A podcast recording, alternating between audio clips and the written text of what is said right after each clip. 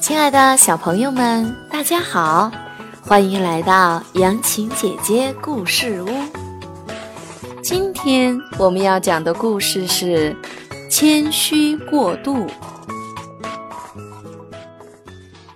水牛爷爷是森林世界公认的谦虚人，很受大家的尊重。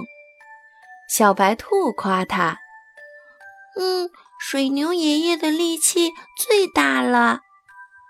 哎，过奖了，犀牛、野牛的力气都比我大呢。小山羊夸他：“嗯，水牛爷爷贡献最多了。”哎呀，不能这样讲啦！奶牛吃下的是草，挤出来的是奶。他的贡献比我多。狐狸艾克很羡慕水牛爷爷谦虚的美名，他想：“哼，我也来学习一下谦虚吧，这谦虚太好学了。”他想，水牛爷爷的谦虚不就这两点儿吗？一是把自己的什么都说的小点儿。二是把自己的什么都说的少点儿，嗯，对，就是这样。一天，艾克和一只小老鼠相遇了。小老鼠见艾克有一条火红蓬松的大尾巴，不禁发出了由衷的赞美：“哎呀，艾克大叔，您的尾巴真大呀！”艾克学着水牛爷爷的口气，歪歪嘴说：“哎，过奖了，你们老鼠的尾巴比我大多了。”啊？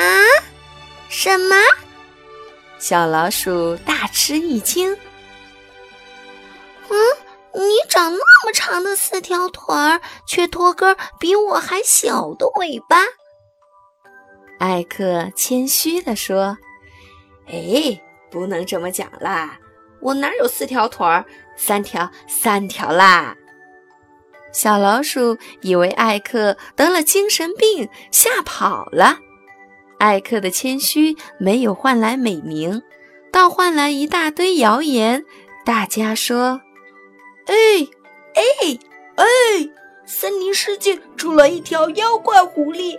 森林世界出了一条妖怪狐狸！”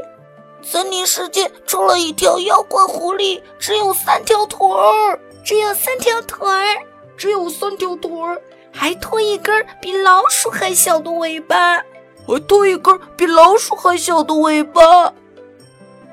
今天的故事讲完了，让我们下次再见。